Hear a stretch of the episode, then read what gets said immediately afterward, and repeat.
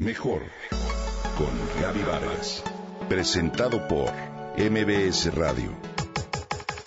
Mejor con Gaby Vargas.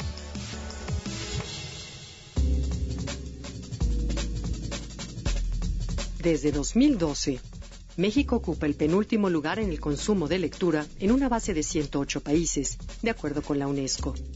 Estas alarmantes cifras reflejan consternación general en los hábitos del mexicano, ya que del total de nuestra población, solo el 12% dedica tiempo a leer. Los mexicanos leemos un promedio de 2.8 libros por año y dedicamos 3 horas a esta actividad. Si comparáramos los resultados con España, donde se leen 7.5 libros por año, o Alemania con 12 libros por año, la cifra resulta preocupante.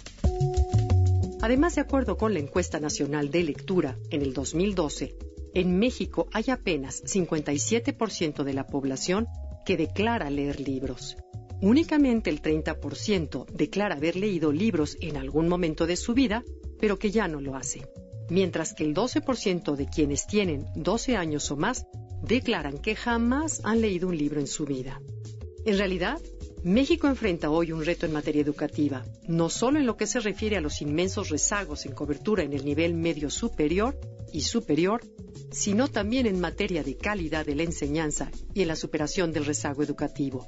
Y leer puede ser parte de la estrategia de desarrollo. Leer lleva al individuo a conocer su entorno, a formar parte de un proceso social que lo eleva a otros niveles de información, y leer fomenta actitudes críticas y ayuda a enfrentar retos. Evita el leer por obligación o por imposición. Hace poco, el 12 de noviembre, en nuestro país celebramos y conmemoramos al libro.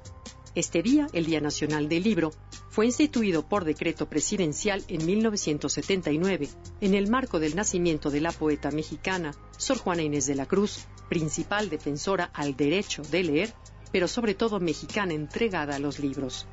Leer es fuente de cultura y sabiduría, nos ayuda a descubrir otros mundos, fomenta nuestra imaginación y nos alimenta el espíritu.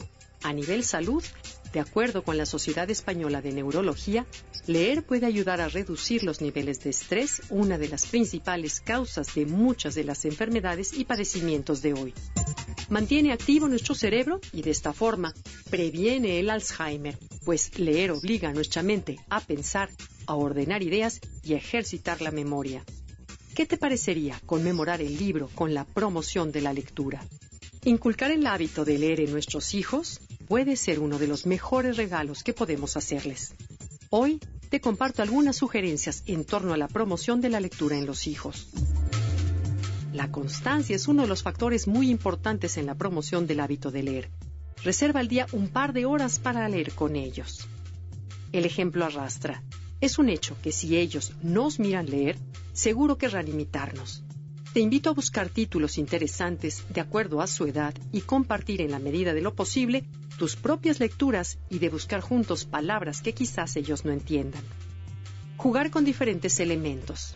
Invítalos a modificar finales, características de los personajes, hacer representaciones teatrales en torno a la historia, a dibujar o a modelar los diferentes personajes. Recuerda que además leer es divertido, que la forma de fomentar en ellos el gusto por la lectura es mediante elementos de juego. La lectura nos permite vivir mejor, tanto como individuos, como sociedad y como país.